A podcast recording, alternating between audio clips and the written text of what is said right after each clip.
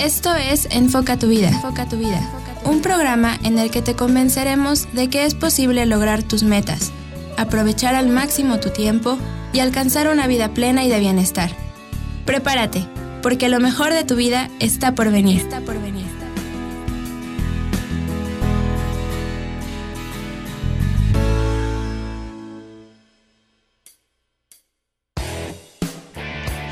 Hola, ¿qué tal amigos? Yo soy Joaquín Olivas de enfocatuvida.com y te doy la bienvenida a este episodio número 32 de nuestro podcast en el cual pues hablamos de temas todos relacionados sobre cómo ayudarte para que puedas encontrar más satisfacción en tu trabajo, para que encuentres una realización profesional plena.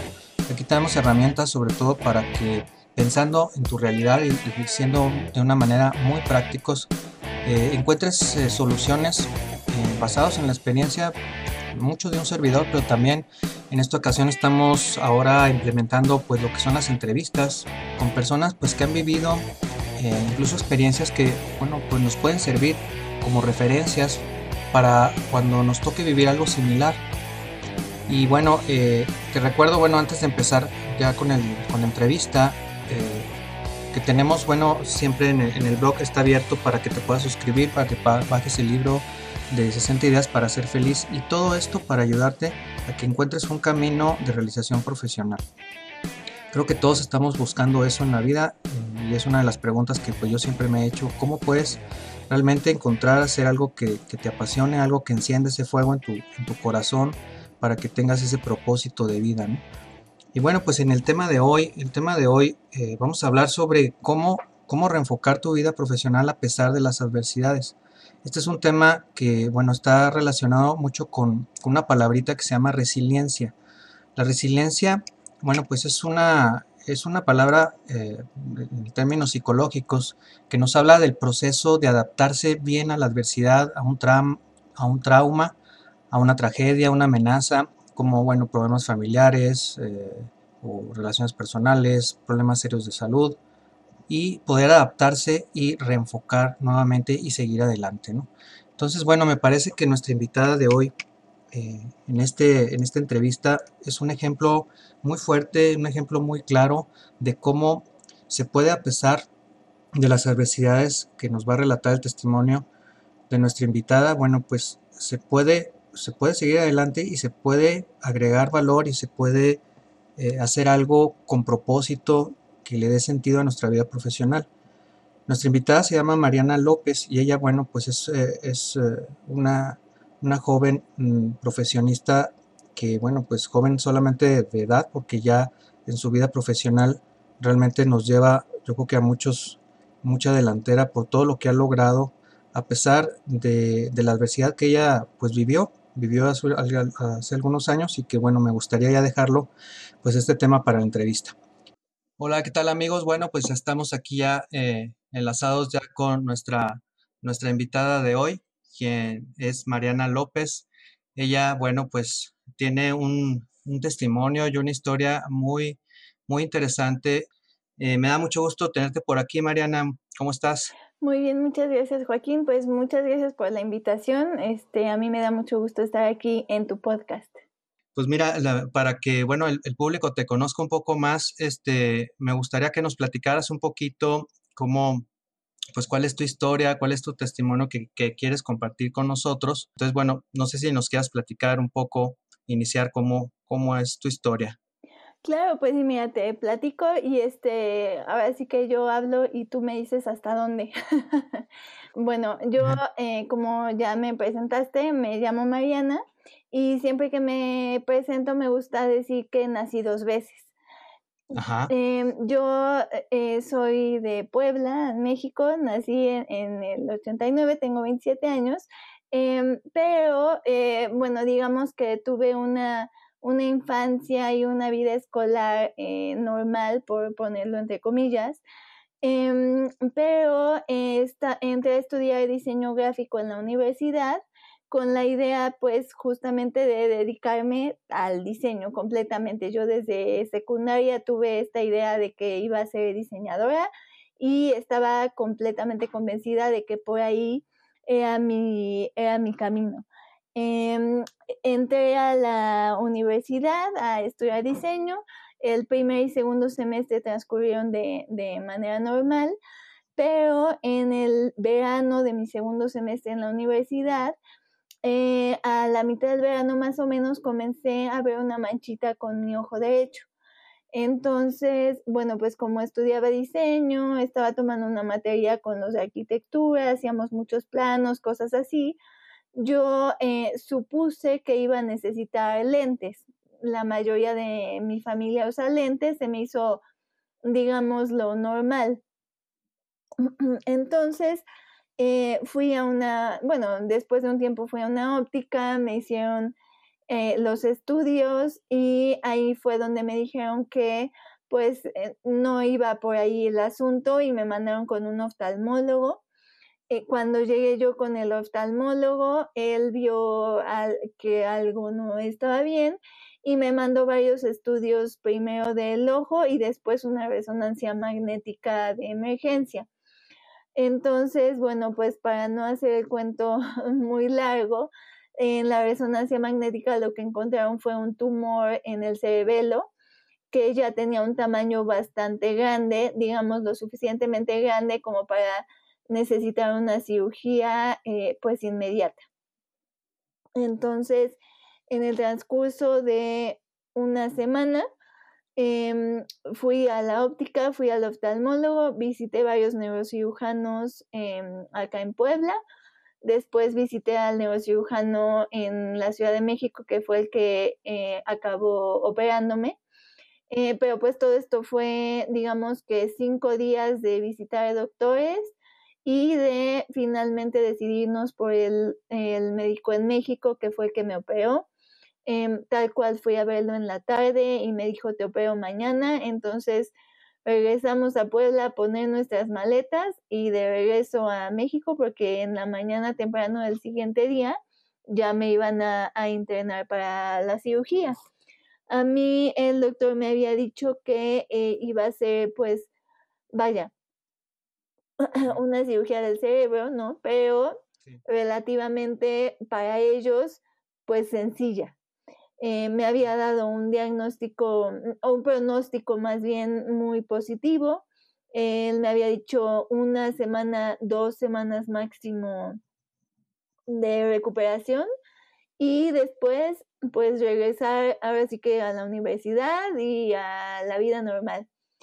Pero pues no fue así, ¿no? La cirugía tuvo muchas complicaciones, em, perdí mucha sangre, fue mucho más complicada de lo que esperaban y eh, lo que iba a ser una recuperación de dos semanas, pues se convirtió en una recuperación de años prácticamente. Estuve eh, seis semanas en el hospital entre terapia intensiva y terapia intermedia. Después estuve internada cuatro meses en un, perdón, en un centro de rehabilitación Em, y después eh, continué mi rehabilitación ya acá en Puebla, pero pues durante años en los que fui poco a poco reincorporándome a la universidad, reincorporándome a mi vida cotidiana y poco a poco dejando las terapias, ¿no? Pero eh, pues un proceso de, varios años de, recuperación.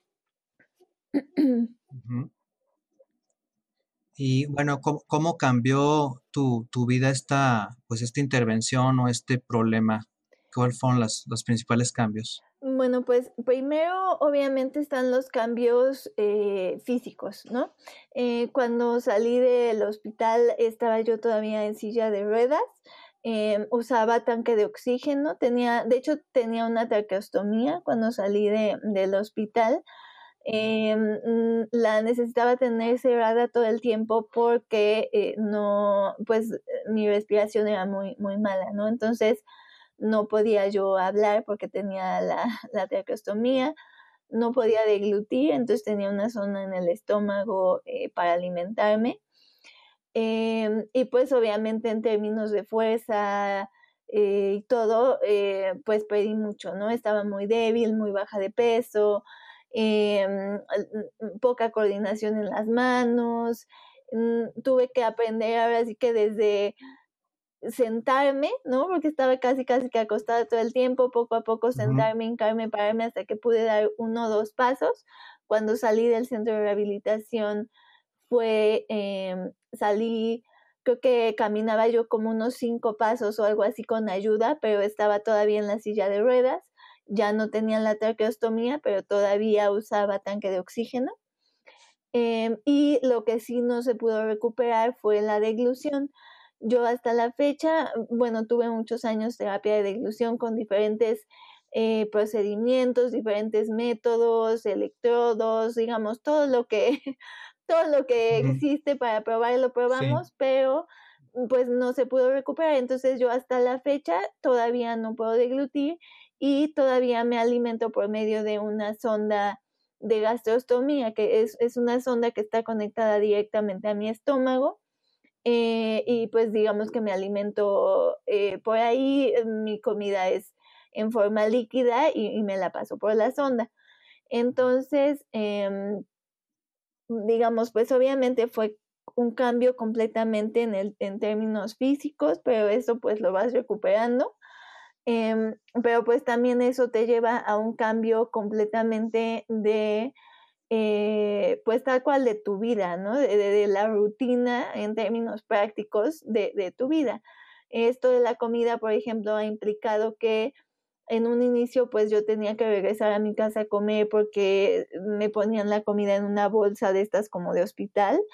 Eh, poco a poco yo fui aprendiendo a ponerme la, me la llevo en una lonchera con unas botellitas y me la pongo con una jeringa y entonces pues ya puedo moverme más, pero de todos modos eh, pues conlleva muchas complicaciones, en términos prácticos, pues no es lo ideal, ¿no? No, no es como salgo de mi casa y si me da hambre me compro un sándwich.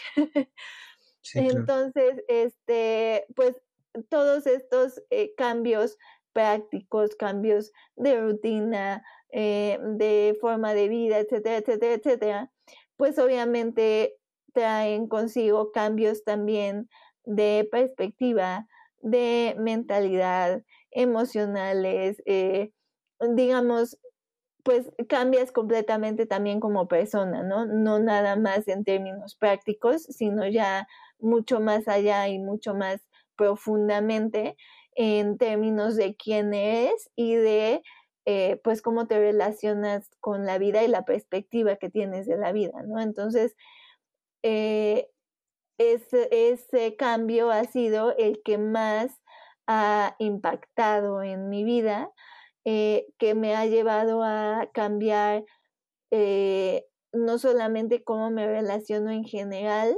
conmigo, con otras personas o con eh, la vida en general, sino también y ya más relacionado al tema de tu podcast en el ámbito laboral y pues mi visión eh, de lo que va a ser o de lo que iba a ser mi vida profesional eh, también dio un cambio completo. Ok. ¿Y cuáles fueron como los pensamientos o, el tipo de acciones que, bueno, porque pues yo veo que ya tienes tu, tu, tu, tu página, estás eh, dando charlas, estás, estás activa. ¿Cómo, como qué tipo de pensamientos son los que te llevaron a, retomar esa o a reenfocar, digamos, tu vida, eh, ahora sí que a lo que te ibas a dedicar? Mm, bueno, para, para responder esa pregunta, eh, nada más así como a modo de contexto, de un modo muy breve, yo eh, continué mis estudios en la universidad. Tú, em, creo que de cierto modo para mí la universidad era una manera de de lidiar con todo esto. Yo desde chica siempre disfruté mucho ir a la escuela em, de, broma y no, digo que soy muy ñoña porque sí, desde chiquita. Entonces, como que de cierto modo me hacía mucha ilusión regresar a la universidad porque para mí era como pues un escape de, de la realidad que vivía yo en las terapias y todo esto, ¿no? Entonces, y, bueno, pues me empecé a, meter ya más de lleno a, la universidad conforme fui pudiendo dejar un poquito más las terapias. Em, en este, digamos que en todo el proceso de la universidad, pues a, a, la par de que yo sigo estudiando diseño y sigo con esta visión de dedicarme profesionalmente al diseño, pues también empieza en mí un proceso interno de reconciliarme con eh, una nueva vida, mm, con un nuevo pronóstico eh, de acuerdo a, digamos, médico, ¿no? Como todavía las secuelas que quedan y los seguimientos que quedan todavía para el futuro. Em, y empiezo a, escribir mucho. Em, en, en, concreto, por ejemplo, esa sería una de las acciones que tomé respondiendo a tu pregunta. Mm, desde chica siempre me gustó mucho escribir. Yo, de hecho, antes de que hubiera elegido diseño, mucho tiempo yo dije que iba a ser escritora. Creo que toda mi primaria yo decía que iba a ser escritora de grande.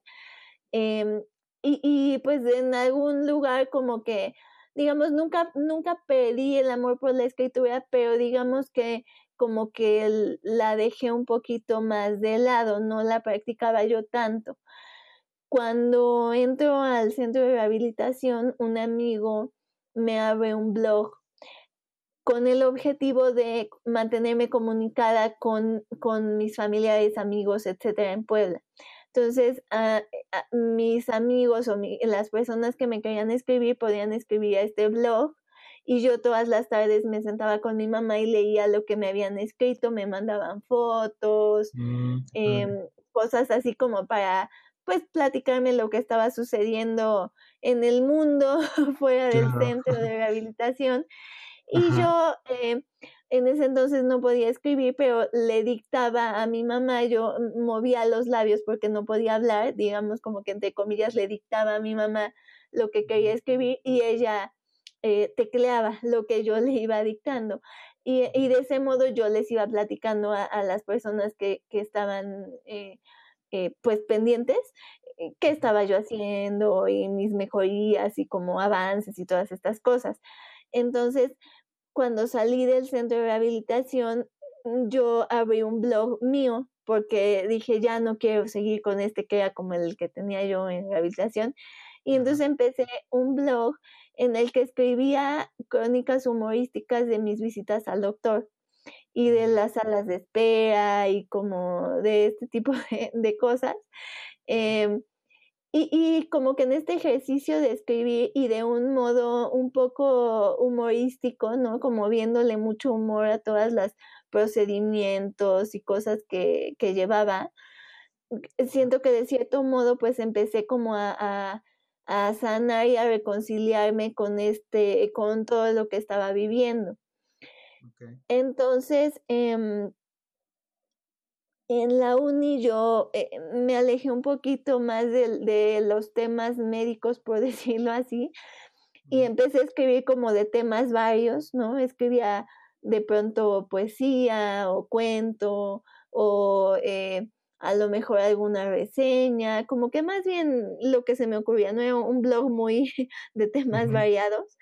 Sí. Em, pero pues obviamente yo empecé a aprender muchas cosas, empecé a cambiar mi perspectiva, ¿no? Como muchas reflexiones más bien de vida. Mucha gente me empezó a decir, tienes que escribir un libro, que pues ese siempre fue uno de mis sueños, ¿no? Entonces, eh, lo que empecé a hacer fue escribir tal cual notas en mi teléfono, post-its que pegaba yo por todos lados, con ideas de Mm, pues tengo que escribir un libro sobre esto. O si escribo un libro, voy a escribir sobre esto, ¿no? O sobre esto otro. Y eh, digamos como que me empecé a meter en temas de desarrollo personal, sobre todo a leer como para yo misma procesar algunas cosas que estaba viviendo.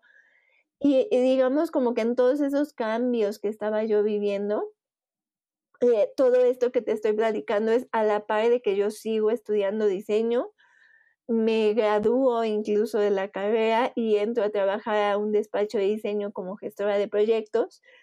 Em, pero a la par, pues estoy llevando todo este proceso que te estoy comentando. Entonces, hubo un punto en el que, de hecho, escuchando justamente un podcast en el que hablaban sobre el perfeccionismo, me di cuenta de que estaba yo postergando este libro que quería escribir hasta tener como una idea perfecta para hacerlo. Y entonces tal cual un día me metí a WordPress y dije, eh, pues voy a empezar un blog y voy a empezar a escribir todas estas ideas que tengo en post-its, que si me espero, quién sabe hasta cuándo voy a escribir mi libro, ¿no? Entonces me puse este ejercicio de decir, ok, em, voy, eh, lo publico así tal cual acabo el podcast, en ese momento me metí a WordPress, abrí un blog, puse mi primer este, artículo y dije, ok, voy a escribir todos los lunes. En mi blog escribí, ¿no? Voy a escribir todos los lunes como para obligarme a mí misma a decir, ya hice este compromiso público de, de voy a escribir cada lunes. Y esto fue en octubre del 2014 y desde ese entonces em, he escrito todos los lunes sin falta en el blog. No, pues, buenísimo. ¿eh? Y lo, lo, difícil que es mantener un blog, si, yo te lo puedo decir eso. Sí, claro. tienes que tener una, una disciplina de que, bueno, pues cada cierto tiempo tienes que estar, tienes que estar este, comunicándote con tus lectores, ¿no? Exacto, y, y bueno, no te creas que soy la más disciplinada del mundo, o sea, mucho, muchos de los artículos que han salido han salido de domingo en la noche. Ajá, sí, sí. Este, sobre todo durante el tiempo en el que estuve eh, en el despacho este que te comenté, estuve dos años y medio trabajando ahí de tiempo completo. Em, yo como empecé a escribir todas estas cosas y eso, mi mamá, de hecho, ella trabaja en una escuela acá en Puebla y fue la primera que me invitó a dar una conferencia em, a sus alumnos. Entonces, entre esa y el blog me empezaron a surgir más invitaciones para em, diferentes conferencias. Entonces, digamos que fue una transición en la que no fue conscientemente así como que yo dije de la noche a la mañana, ya no me voy a dedicar al diseño, sino que más bien fue una transición en la que yo estaba en el despacho, un muy buen despacho acá en Puebla, eh, un muy buen trabajo, la verdad, eh, con mis compañeros yo me llevaba muy bien, o sea, digamos, no fue un tema de que no estuviera contenta en mi trabajo, sino más bien que encontré sentido en otro, eh, mm, pues como en otro desempeño profesional, ¿no? O sea, me empezó a hacer más sentido eh, escribir, me empezó a hacer más sentido las conferencias, ¿no? Em, la interacción que tenía yo con la gente después de las pláticas entonces fue más bien como un proceso de un cambio de proyecto de vida, más que un tema de decir, no me gusta mi trabajo y quiero otra cosa, ¿no? Fue como un proceso más bien de ir encontrando este sentido, eh, pues en un proyecto profesional. Ok, qué interesante eso, eso que dices porque, y muchos comentarios que vienen al blog es, van en otro sentido, ¿no? De que ya no, ya no quiero mi trabajo o lo que yo estudié pues ya, ya no lo que se, lo que es la realidad, ¿no? De, mi trabajo. Y, bueno, ellos están viviendo a, lo mejor un, pues un proceso a lo mejor de desilusión, a lo mejor.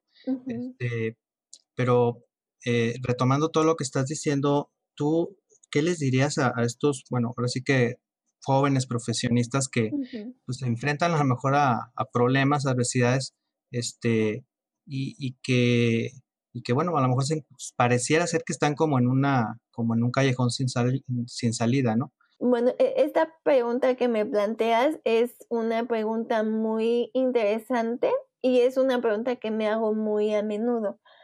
Em, siempre he tenido mucho cuidado de cómo manejo yo esta transición que viví. Em, digamos, como para terminar la historia nada más, concluyo en que eh, pues yo, eh, cuando me empiezan a invitar más a estas a, conferencias, empieza a crecer eh, pues la base de lectores del blog, digamos. Em, y a la, porque como si no tuviera suficientes cosas que hacer, empecé a producir una serie documental también de entrevistas. Wow. Entonces llegó un punto en el que no, digamos, tuve que tomar la decisión de decir qué es lo que voy a seguir haciendo, ¿no?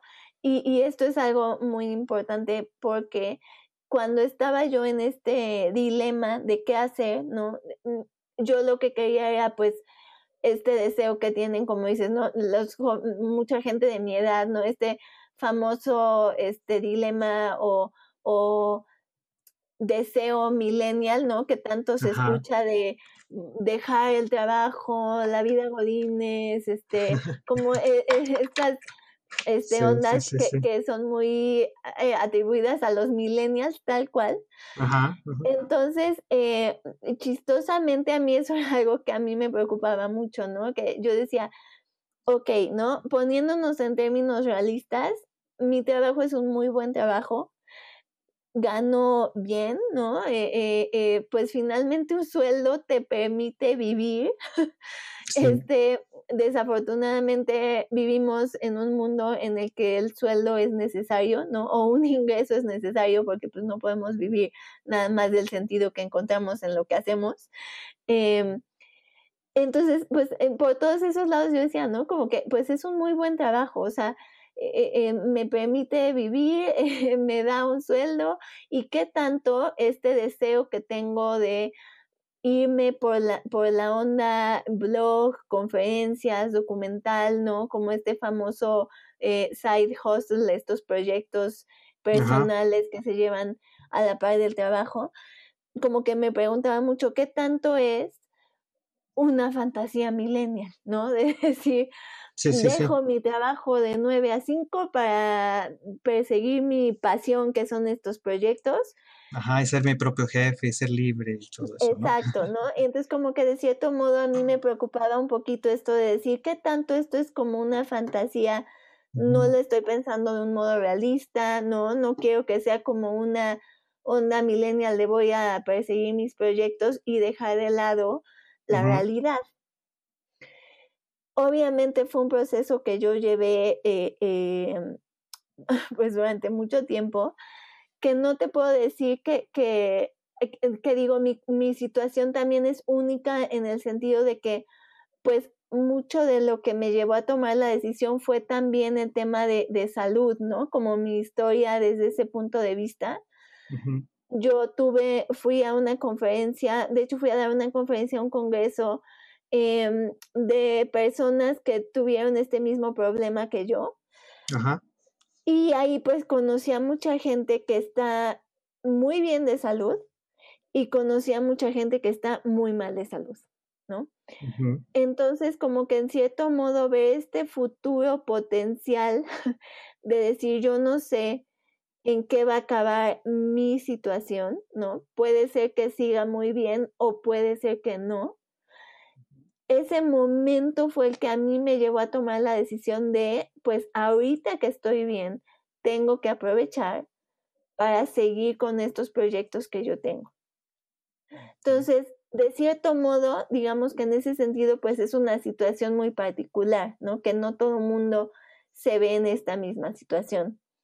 Lo que sí te diría es que, aunque fue una decisión, entre comillas, no fue impulsiva, ¿no? Pero sí fue como pues un, un em, algo que detonó esta decisión, ¿no? Así como un, muy claro. No fue una decisión tomada a la ligera, que creo que es algo que sí es muy importante decir, ¿no? O sea, independientemente de la situación de cada quien, independientemente de lo que nos apasione o no, sí debemos de tener una visión clara de lo que queremos, ¿no? Entonces, cuando yo me salí del trabajo, me salí con una visión clara de qué era lo que iba a hacer, ¿no? Ya estaba teniendo invitaciones a conferencias, ya tenía una base sólida de lectores, ya tenía proyectos concretos que quería yo desarrollar, ya había estudiado un modelo de negocio que podía yo desarrollar con mi blog, entonces, no fue como salirme aún a ver qué pasa, sino aún voy a continuar este proyecto que tengo en mente. Algo que yo me he dado cuenta es que se habla mucho de preguntarnos como pues, ¿qué es lo peor que podría pasar? Y, y vale la pena aventarnos a estas cosas que nos llaman. Y de, cierto modo sí, pero creo que la parte que se nos olvida preguntarnos es, bueno, además de aventarme este, este, este riesgo, ¿no? De decir, vale la pena, tengo que estar consciente que ese aventarme implica muchos compromisos. Y pues es preguntarnos, ¿no? A lo mejor es decir, ok, no estoy contento en mi trabajo, eh, ¿qué puedo? Uno es, pues, ¿qué puedo hacer para cambiarlo, no? Tengo una posibilidad, posibilidad real de cambio, ¿no? Tengo otra oferta, tengo un proyecto concreto, tengo, em, pues, no sé, un diseñador, por ejemplo, a lo mejor puede decir, me puedo dedicar a freelance, ¿no? O sea, tengo una habilidad que puedo explotar económicamente. Otra es preguntarme, bueno, en caso de que sí tengo esta posibilidad alterna, em, ¿qué tanto estoy dispuesto a decir, bueno, a lo mejor la pruebo un ratito, ¿no? Me quedo en mi trabajo y a la par, pues pruebo esta otra cuestión para ver qué tanto me agrada o qué tanto le veo potencial. Si le veo potencial, pues entonces ya puedo tomar la decisión de decir, ok, dejo mi, mi trabajo. Eh, pero entonces, con la conciencia de saber que es un compromiso que me voy a aventar de mucha chamba, ¿no? O sea, de decir, es algo que voy a tener que levantar yo. Y entonces preguntarme, ¿qué tanto estoy dispuesto a ese compromiso? Y mm, digo, puede ser que alguien diga sí, pero a lo mejor hay alguien que dice, ¿sabes qué? La verdad prefiero la comodidad de ir a trabajar y recibir una quincena que aventarme un compromiso de algo que no es seguro, que también es completamente válido. Claro.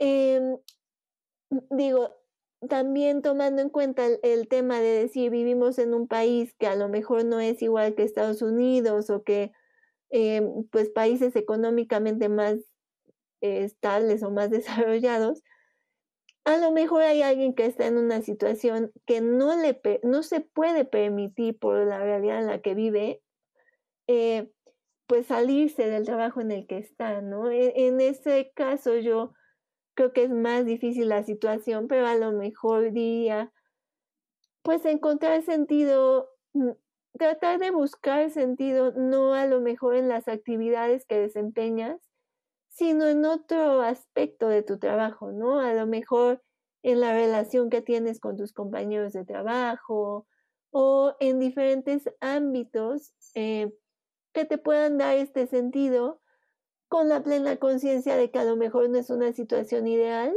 pero que por la realidad en la que te encuentras, pues es lo que tienes que vivir en ese momento, ¿no? Como tampoco desecharlo completamente y decir, no hay nada que valga la pena aquí, eh, porque si estás en una situación de la que no te puedes salir, pues vaya, no vale la pena estar viviendo todo el tiempo, eh, pues en términos negativos, ¿no? Decir, bueno, ¿en dónde puedo encontrarle sentido a esta situación que no es ideal? Claro. a lo mejor lo veía por ahí.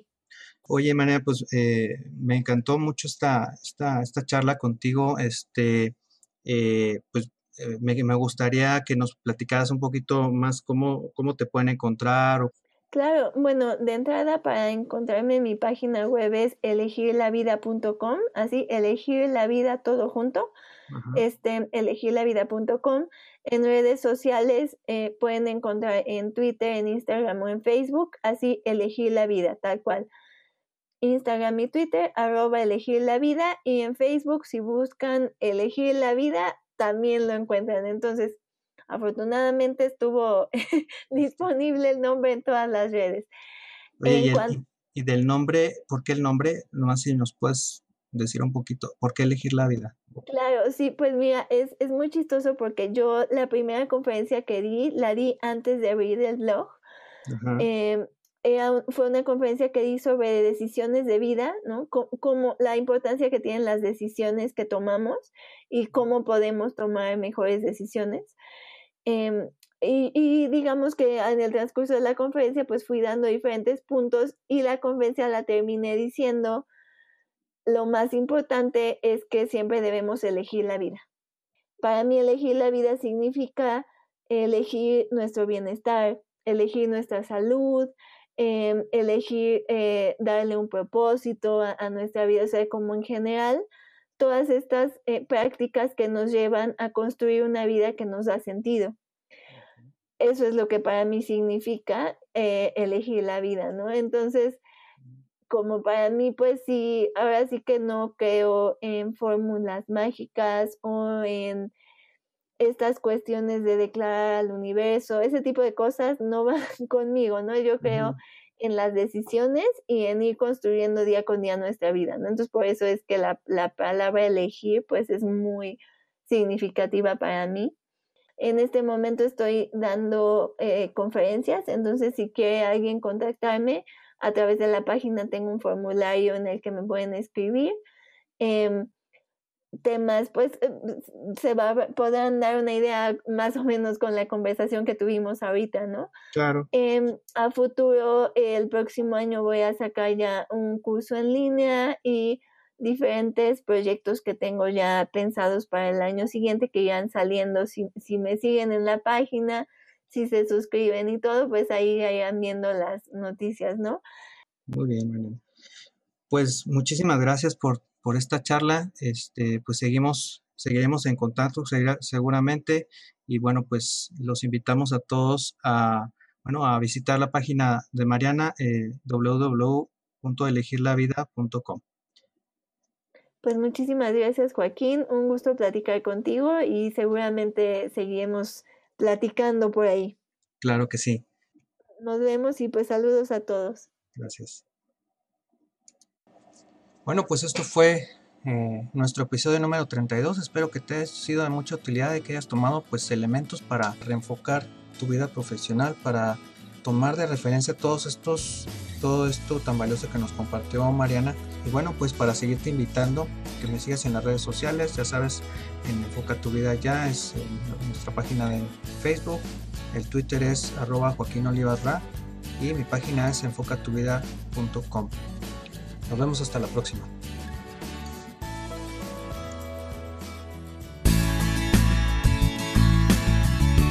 Esto fue Enfoca tu vida. Enfoca tu vida. Te invitamos a seguir con nosotros en el próximo episodio. Y recuerda que es posible vivir con metas, aprovechar mejor tu tiempo y sobre todo, alcanzar tu felicidad.